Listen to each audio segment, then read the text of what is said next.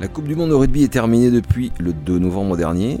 Le tournoi Destination démarre le premier week-end de février et entre-temps, le staff de l'équipe de France du duo Galtier-Ibanez euh, va poursuivre donc la mise en place de son projet en essayant d'appliquer une méthode nouvelle pour redonner le goût de la victoire au 15 de France avec l'objectif du mondial de 2023 en ligne de mire. Bonjour, bienvenue sur le Sportcast, le podcast sportif de Sud-Ouest. Euh, je suis Jean-Pierre Dorian, rédacteur en chef de Sud-Ouest. Et nous sommes euh, en compagnie d'Arnaud David euh, et de Denis Capes-Granger, les deux grands reporters du service des sports en charge de la rubrique rugby. Bonjour Arnaud. Bonjour Jean-Pierre. Bonjour Denis. Bonjour. On en a déjà parlé dans l'épisode précédent. Est-ce que le staff du 15 de France de Fabien Galtier a gagné du temps en étant, pour une bonne moitié, Fabien Galtier en tête, déjà présent dans le mondial? Oui, incontestablement. Parce qu'il a jeté les bases d'un système de jeu que les joueurs garderont en tête, enfin pour ceux en tout cas qui auront la chance de disputer le tournoi 2020, euh, qui ils ont fatalement en tête euh, les bribes du, euh, du schéma de jeu qui sera déployé. Oui, parce qu'il y a aussi une méthode de travail et la connaissance des hommes qui, qui a été emmagasinée. Et oui encore parce que euh, ils ont été confrontés à, à ce qu'attend d'eux maintenant euh, un Thibaut Giroud qui sera forcément euh, une pierre essentielle du, du staff. Le préparateur physique, hein, Thibaut Giroud, qui était déjà là donc. Oui, qui était là et qui a travaillé pendant toute la Coupe du Monde. Arnaud, c'est le oui tout à fait. Je crois que c'est un, un, gain de temps et pour et pour Fabien Galtier dans l'identification des forces et des faiblesses du, du, groupe avec lequel il va travailler, parce que il y a des partants hein, les Picamol, euh, Guirado, mais il y a aussi une génération jeune qui était au mondial. Euh, et il faut rappeler que l'équipe de France était une des, plus jeunes au niveau de sa moyenne d'âge, malgré, malgré, euh, malgré les vieux. et malgré la présence de, la génération des losers. Et donc, et, donc Fabien Galtier et, son, et, son, et son staff ont pu parfaitement identifier les, bah, les, les forces et les faiblesses de ce groupe et vice versa euh, voilà les, les, les, joueurs avec qui euh, ce duo va enfin, Galtier va travailler euh, ont appris à connaître le bonhomme alors il y a, y a, pour tout vous avouer je pense qu'il y aura chez certains une forme de défiance euh, parce que tout n'a pas été forcément fluide mais ils connaissent l'homme ses exigences. La méthode ils connaissent la méthode et puis euh, ils connaissent aussi les exigences de Thibaut Giron on en a parlé leur préparateur physique.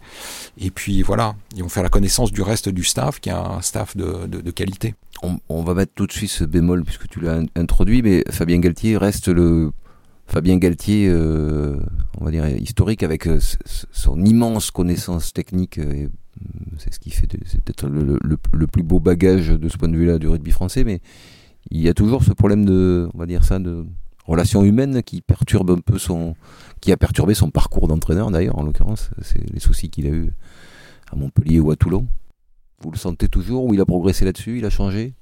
Je pense pas qu'on qu change quand on a quand on a 50 ans. Il se, il se, il se méfie là. Il va bien, il, va être bien entouré. Hein. Il y a Raphaël Ibanez qu'il connaît. Il y, a, il y a des gens, il y a des gens dans, dans le staff qui peuvent compenser ses faiblesses. Néanmoins, ces faiblesses, elles existent et elles ont été malheureusement euh, mises en valeur par ceux qui sont partis. C'est-à-dire que Fabien Galtier n'a pas eu forcément des relations excellentes avec euh, Guilhem Guirado, avec euh, Louis Picamol, mais je pense surtout à Guilhem Guirado, qui au Japon s'est pas privé de faire passer la bonne parole entre guillemets sur euh, sur Fabien Galtier et mettre quelque part en alerte ou créer un climat de défiance autour de Fabien Galtier chez certains joueurs. Voilà. Bon, Guirado est parti. Euh.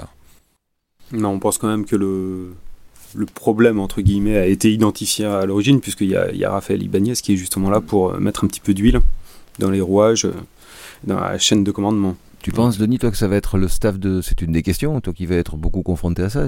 Ça va être le staff du duo Galtier-Ibanez ben, En tout cas, c'est comme ça qu'il est mis en scène aujourd'hui euh, par la fédération. Euh, la réalité, on la connaît pas vraiment puisque la compétition n'a pas vraiment commencé, mais euh, la première réunion officielle du staff a eu lieu à Montgesty, euh, fief de la famille Galtier. La seconde aura lieu dans les Landes d'où est originaire euh, Raphaël Ibanez. À chaque fois qu'ils prennent la parole, ils sont tous les deux. À chaque fois qu'ils apparaissent médiatiquement, ils sont tous les deux.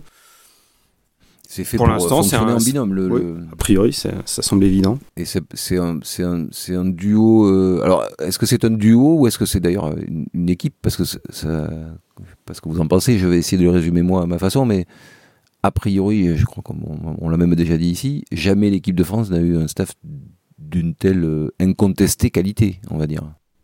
Ah, il y a plein de compétences. Il y a plein de compétences et moi je crois, enfin je crois au, binôme. Je crois beaucoup à ce que va pouvoir apporter un, un Raphaël Ibanez justement dans le lien avec l'extérieur, avec les clubs et, euh, et aussi à l'intérieur. Par exemple, le lien avec Sean Edwards qui peut être une pièce essentielle, qui peut être une pièce essentielle euh, du, du, système Galtier. Euh, mais le lien, c'est Raphaël Ibanez, celui qui a donné la confiance euh, à Sean Edwards, l'envie de venir. Bon, c'est le contrat que lui a proposé euh, Bernard Laporte. Précisons-le, Sean Edwards a été un, un des entraîneurs d'Ibanez. Euh, Chez les Wasps, voilà. voilà. C'est un de ses, un, un, de ses, un de ses mentors. C'est un personnage, euh, c'est un personnage considérable. On mesure pas en France à quel point c'est un personnage euh, considérable chez les Anglo-Saxons. Les, les, les, Anglais, le, le, le, Télégraphe a fait, euh, comme nous, un, pod, un podcast qu'il a consacré autour de, de, de Sean Edwards, le Daily Mail aussi, en disant mais grosso modo, mais comment est-ce qu'on a pu laisser partir ce mec? Voilà. Qui, qui, pendant dix ans a fait les, les, les, beaux jours du, du Pays de Galles. Et qui oui, maintenant... c'est quoi? C'est avec, avec Gatland, mais c'est trois, trois grands chelems. C'est hein? trois grands chelems. Et avant, donc avec les Wasps, entre, toujours pareil, dans le même rôle, c'était double champion d'Europe. Double champion d'Europe, ouais. À ce titre, la rencontre entre Sean Edwards et les joueurs français risque d'être assez intéressante. Le premier entraînement peut être assez cocasse. Ça va être le choc des cultures. Le choc des cultures, c'est Ça a déjà été un peu. Est-ce que vous l'avez ressenti, l'arrivée de Thibaut Giroud donc dans, dans, dans, sa peau de directeur? Est-ce que ça n'a pas déjà été une forme de choc des cultures? Il n'y a pas quelque chose qui a changé quand même dans, dans le. Est-ce que c'est pas déjà le premier changement qu'a amené Galtier avec euh, Thibaut Giroud ou, ou pas? C'est une question. Hein. On a entendu tout l'été, à distance, les joueurs de l'équipe de France dire euh, on n'a jamais connu ça, on n'a jamais vu ça. Euh... Oui, parce qu'il y a eu un parti pris de la part de Thibaut Giroud qui, euh, en fait, il s'est peu soucié finalement de savoir quel pourrait avoir l'impact physique de sa préparation. Il avait un objectif. Donc forcément, ça, ça a ébranlé les joueurs dans leur, euh, dans leur confort habituel de, de gestion euh, de leur propre corps. Même s'ils sont des sportifs professionnels, il faut pas le minimiser, ils ont l'habitude des préparations poussées, mais là, euh, on allait encore au-delà, au-delà de, de, toutes les limites. Moi, j'aime bien son approche. J'aime beaucoup son approche. C'est-à-dire que lorsqu'un joueur progresse, il va pas lui dire euh, c'est bien, tu as fait des progrès. Il va lui dire euh, regarde se trouve le meilleur du monde. C'est-à-dire que lui, Thibaut, voilà, il évalue les joueurs par rapport aux meilleurs à leur poste. Voilà ce que tu dois, l'objectif que tu dois atteindre. Et on les conforte pas, on leur passe pas de la pommade en leur disant euh, c'est bien, tu fait des micro-progrès. Vu du, vu du Mondillo, c'était assez cocasse d'entendre de, de, que certains joueurs disaient avoir euh, perdu des kilos en trop, euh, fait une préparation comme ils n'en avaient jamais fait. Quand on parle de, de, de joueurs de l'équipe de France qui ont 50 sélections, c'est assez étonnant quand même. Ça veut dire qu'il y avait, y quand même un manque à ce niveau-là. Et je ne suis pas en train de faire l'apologie de Thibaut Giroud. Je ne sais pas si c'est le meilleur préparateur physique du monde, mais c'est assez étonnant là, de manière très profane, de constater ça. C'est quand même curieux. Ils ont perdu des kilos après. Euh, c'est sûr que bah, la préparation était totalement différente par rapport à ce qu'ils font en top 14 sur une préparation qui, qui où ils préparent une compétition euh, qui dure quasiment euh, 9 mois. Là, c'était euh, 4 mois de préparation, donc forcément mis au service euh, d'un système de jeu plus dynamique que ce qu'ils pratiquent en top 14. Donc oui, le, la perte de poids était évidente, mais ils n'ont pas tous perdu du poids. Non, non, pas tous. Hein. Non, non, mais c'était c'était la faiblesse identifiée. Ça veut dire que certains étaient affûtés. Et d'autres moins. Non, c'est plus euh, l'optimisation des, des, potentiels de chacun, en fait, qui cherchait. Euh, un Charles Yvon n'a pas perdu de poids, je crois, notamment. Mais quand les entraîneurs étrangers s'exprimaient, parfois ouvertement, ils le disaient, la faiblesse de l'équipe de France, c'est sa condition physique. On va jouer, jouer, jouer, déplacer le jeu parce que euh, on sait qu'au bout de 50 minutes euh, ou au bout d'une phase de jeu de 3 minutes, on sait que les Français vont exploser. Ah, c'est surtout ça, c'était un temps de jeu de, de 3 minutes qui laissait exploser.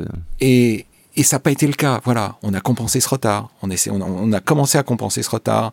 Et à Montgesti, à Sean, Sean Edwards, on, on a un peu parlé il a raconté que quand il a vu l'échauffement des Français avant le quart de finale, il regarde l'échauffement, il est avec Warren Gatland, il va voir Warren Gatland, il dit regarde, this guy means business. Ça veut dire que voilà, regarde, les Français là, ils sont dans le coup.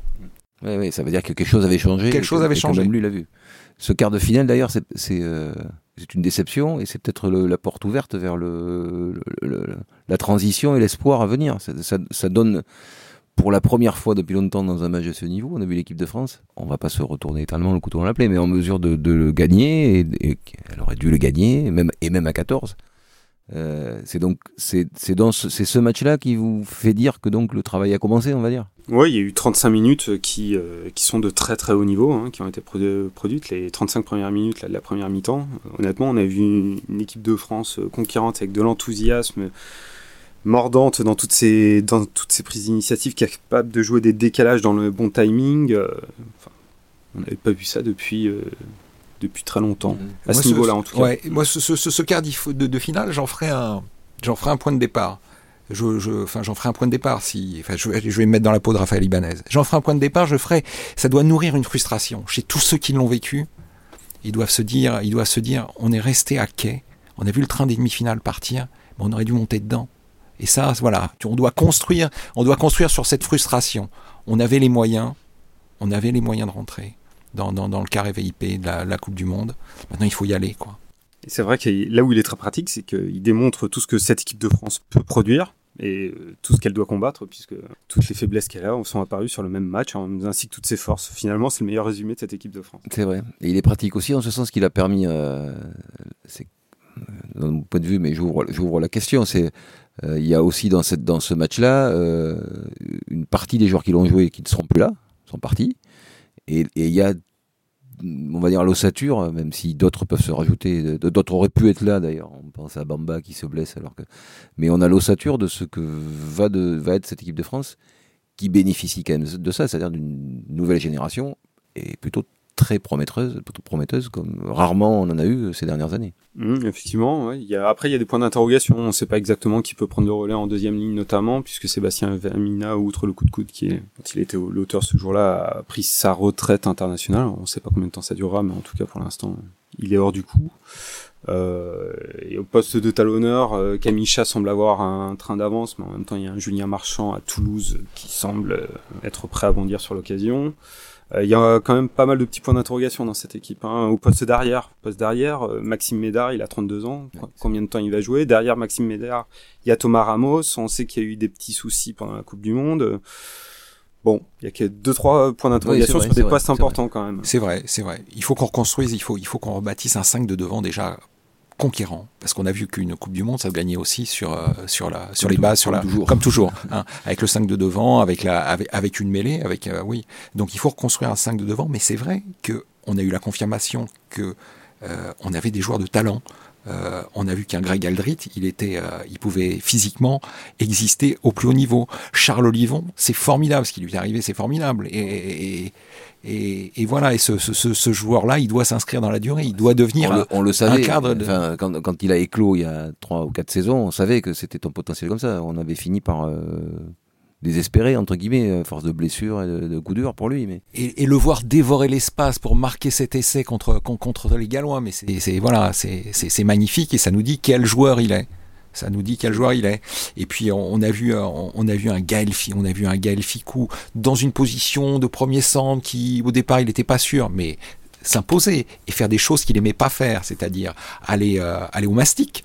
Et, rappeler le, joueur qu'il était voilà. depuis ses 20 ans. Voilà. Après, on, connaît la qualité de, de, de, Romain Ntamak. De... Ah, Romain Ntamak, c'était pas c'était pas, pas, pas, écrit avant ce début de mondial. Enfin, C'était pas écrit. Il, va être soumis partisans, mais euh, voilà, c'était loin d'être écrit. Il va être soumis à une concurrence parce qu'il y a des jeunes euh, joueurs de qualité, notamment à, à l'UBB, avec Mathieu Jalibert qui, qui, qui, qui, qui, arrive. Mais bon, là aussi, c'est. Il y a aussi Carbonel et Carbonel. Qui était le numéro 10 titulaire de la génération d'Entamac, qui l'obligeait à jouer au centre d'ailleurs. Est-ce que c'est pas. Euh, Peut-être qu'il s'y remplacera. ça, c'est un luxe qu'on n'a pas, qu'on n'a pas connu depuis, euh, depuis la nuit des temps, d'avoir cette espèce de, choix. De, choix euh. Oui, d'autant qu'il y a d'autres joueurs qui s'y ajoutent. Il y en a un qui est un peu sous la ligne des radars pour l'instant qui s'appelle Antoine Astoy, qui joue à Pau, que Laurent Labitte aime bien, notamment. Sait-on jamais. On est d'accord. Il est jeune. Et on a des donc euh, des Damien Penaud. Damien Penaud qui était un joueur exceptionnel. Exceptionnel. on, peut, on, a le droit de le dire. Hein, voilà. On a un joueur comme Bamba qui est, qui est blessé, mais dont on a déjà une vraie idée du potentiel. On a vu un Ituria rentrer dans le rang, mais on peut imaginer que ce joueur-là. Il reviendra fatalement. Fatalement, voilà. Donc il y a, quand même des joueurs, euh, repère qu'on a toujours, c'est-à-dire il y a des joueurs sont-ils susceptibles de postuler un 15 mondial? C'est le repère à travers les temps. Est-ce qu'on n'a pas de nouveau des joueurs qui sont euh, qui à terme peuvent dans les saisons à venir peut-être dans les saisons à venir hein, on est d'accord alors qu'il est il ne ferait pas forcément Antoine Dupont, il est, il est souligné par toute la, par toute, la, presse, internationale. Le, le, le, voit gros comme une maison, on est d'accord. Donc ça, c'est un, c'est un, un, autre, un, des atouts. Un autre des atouts de ce, de ce nouveau staff, est-ce que c'est pas de, que le contexte politique, on va dire, a l'air plutôt favorable en ce moment? Peut-être falloir que vous l'expliquiez, vous les spécialistes, et pourquoi et comment? Mais je crois qu'il y a la, volonté de la Ligue de travailler avec la fédération. Alors il y a des accrochages, il y a des accrochages pour des choses euh, annexes, euh, la commission la décision d'une commission d'appel, le salary cap. Mais dans le fond, il y a je crois que chez chez tous les présidents de clubs et à la ligue, la prise de conscience que 2023 était un rendez-vous essentiel pour le rugby français. Il fallait pas le louper et pour pas le louper, il faut donner des moyens à l'équipe de France. Donc, il va y avoir des négociations de marchands de tapis comme d'habitude on va se disputer sur le prix d'une indemnité euh, jour-joueur. Mais sur le fond, les planètes sont à peu près alignées. On a vu à quelle vitesse là, la demande de Fabien Galtier de pouvoir bénéficier de 42 joueurs pour travailler sur le tournoi Destination avait été euh, adoptée. Ça va, ça va se discuter encore. On va, on va discuter, on va discuter argent. On va discuter argent, voilà, on va discuter argent mais le, principe, mais le euh, principe, il est acquis. Donc c'est, c'est ça, Denis, ce processus, la technique, les 42 joueurs, euh, la liste initiale, euh, c'est nouveau aussi et c'est important bah, C'est surtout pour servir la méthode de travail de, Fabien Galtier qui, aspire à faire plus d'opposition en semaine euh, pour préparer les matchs. Son argument à l'attention des, entraîneurs de club et des présidents de club, c'est que les joueurs vont s'entraîner cette fois-ci véritablement. Alors que par le passé, un joueur pouvait rester en marge de l'équipe dès le début de la semaine qui allait jouer. Là, ils seront tous impliqués et donc euh, ils ne seront pas euh, désentraînés, c'est le terme qui est revenu à la mode ces dernières semaines. C'est-à-dire un joueur qui, au lieu de faire, je caricature, 14 km dans une semaine, euh, était tombé à 7 quand il allait à Marcoussis. Là, normalement, le joueur devrait continuer à, s'entraîner normalement et donc à rester compétitif pour un retour en club. après, il y a bien des obstacles, hein, parce que bon, euh, effectivement, il y a un alignement de planètes aujourd'hui, mais c'est un petit peu comme après toutes les Coupes du Monde, tout le monde dit on est d'accord, on, veut faire des efforts. On va voir maintenant comment, euh, à, quel point les entraîneurs du top 14 acceptent d'ouvrir leurs portes et de laisser les entraîneurs du 15 de France s'immiscer dans le quotidien de, leur effectif. Il y a quand même déjà quelques petites réticences, parce que autant d'un point de vue, euh, c'est Hugo Mola qui l'a déjà déclaré dans une interview à l'équipe, autant ils sont d'accord pour le suivi physiologique du joueur, qui est un suivi total, Autant sur l'aspect technique, ils sont un petit peu plus euh, réservés. Oui, c'est sous-entendu, on, veut on veut voir personne sur le terrain. C'est aussi clairement dit que ça. C'était clairement exprimé. Puis il y a des réticences, il y a d'autres joueurs, d'autres entraîneurs euh, de clubs euh, qui en ce moment occupent les premières places du top 14, qui ont été sollicités pour des rendez-vous par des membres du staff de France et quand on pour des rendez-vous et qui lèvent des sourcils circonspects en se demandant qu'est-ce que ça peut leur apporter quoi un entraîneur euh, qui serait situé à Bordeaux, par exemple euh Dans cette sphère géographique. D'accord, d'accord. Ça pourrait être Christophe Furios, qui effectivement ne fait pas partie de ceux qui ont été consultés dans un premier temps, puisque je pense qu'ils avaient consulté Hugo Mola, Franck Azema. c'est-à-dire qu'il y a un comité, de, il y a un petit comité de suivi qui était constitué de euh, Laurent Travers, euh, Franck Azema et Hugo Mola, ce qui est, ce qui est, ce qui est, normal. Du Racing de Clermont. Les trois premiers pourvoyeurs de, voilà. pour essayer de travailler justement, de mettre en place un, un système, un suivi. Alors, en plus, ce, ce suivi, il portera pas simplement, enfin, il va porter sur, sur, sur plein de choses. Il va y avoir la mise en place d'un logiciel commun à tous les clubs et qui permettra euh, justement de, de, de, savoir euh, la charge de travail d'un joueur à, à, l'instant T. Il sortira de l'entraînement, on saura, l'entraîneur de l'équipe de France pourra regarder ce qu'il a travaillé, à quelle intensité. Enfin voilà, on, on va travailler, on va, c'est formidable, on va travailler comme les autres travaillent euh, en Angleterre, en, depuis, une décennie. Depuis une décennie. Avec là encore un tout petit bémol, c'est-à-dire que le système à la française, il va fonctionner sur la, bonne volonté. Et que Fabien Galtier pourra pas dire, ou Raphaël Ibanez pourront pas appeler Christophe Orios pour lui dire, euh, dis donc Christophe, Mathieu Jalibert, il a déjà fait euh, cinq matchs consécutifs là, il faudrait le mettre au repos le, sixième, ce qui se passe par exemple en Irlande où euh, Joe Schmidt peut intervenir sur sur le voilà sur qui joue, qui joue pas, à quel poste. Oui, Gomola, je voudrais que tu fasses jouer Mylène Tamek systématiquement en 10. voilà. comme comme effectivement les autres entraîneurs. Une déclaration d'intention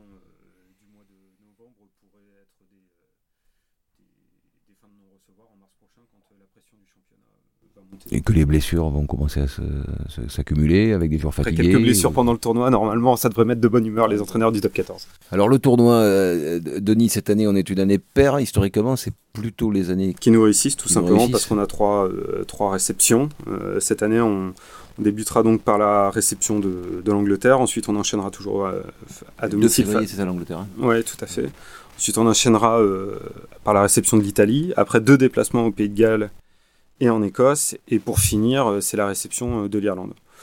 Un calendrier a priori favorable, pardon, euh, sachant qu'il y a quand même l'Angleterre, un gros morceau. euh, faut en commencer par le plus gros. voilà, là je pense qu'on saura à quoi s'en tenir. Où l'on se rappelle que l'équipe de France n'a plus gagné le tournoi depuis 2010. Donc, dix- on va fêter, on va souffler la dixième bougie, c'est formidable, n'est-ce pas? Et euh, c'était un grand chelem d'ailleurs. Arnaud démarré par l'Angleterre, c'est peut-être pas ce qui peut arriver de pire, parce que ça peut formidablement lancer euh, ce 15 de France. Tout à fait. Et puis il faut se dire aussi que les, Anglais, contrairement à nous, les saisons précédentes, les, Anglais ils progressent au fil du, du tournoi. Ils vivaient dans cet environnement qui était hyper compétitif créé par Eddie Jones. Et donc plus on avançait dans la compétition, généralement, et, et meilleurs ils étaient.